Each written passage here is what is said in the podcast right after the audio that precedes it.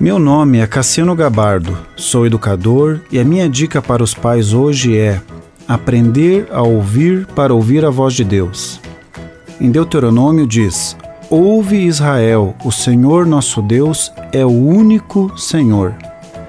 Para os indo-europeus, que são os povos que fazem parte do conjunto étnico da Europa e da Ásia, o mais importante dos sentidos era a visão, e para o mundo dos semitas, aonde os povos são os árabes e hebreus, a audição desempenhava um papel preponderante.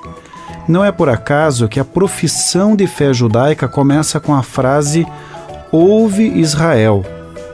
No Antigo Testamento, lemos que as pessoas ouviam as palavras do Senhor e os profetas judeus gostavam de começar suas pregações dizendo: Assim diz o Senhor. No cristianismo, também enfatizamos o ato de ouvir a palavra de Deus. Uma boa prática é a leitura em voz alta das Escrituras Sagradas. A Bíblia diz que a fé vem por ouvir a palavra de Deus. Também diz que a fé é a prova das coisas que não vemos.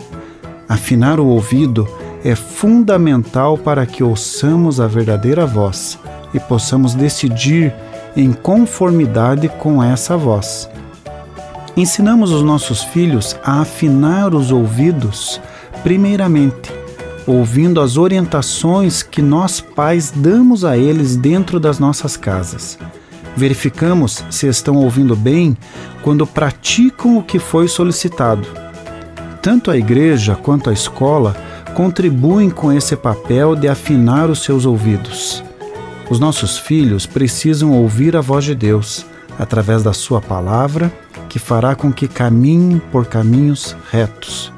Continue abençoado, você que me ouve e toda a sua família.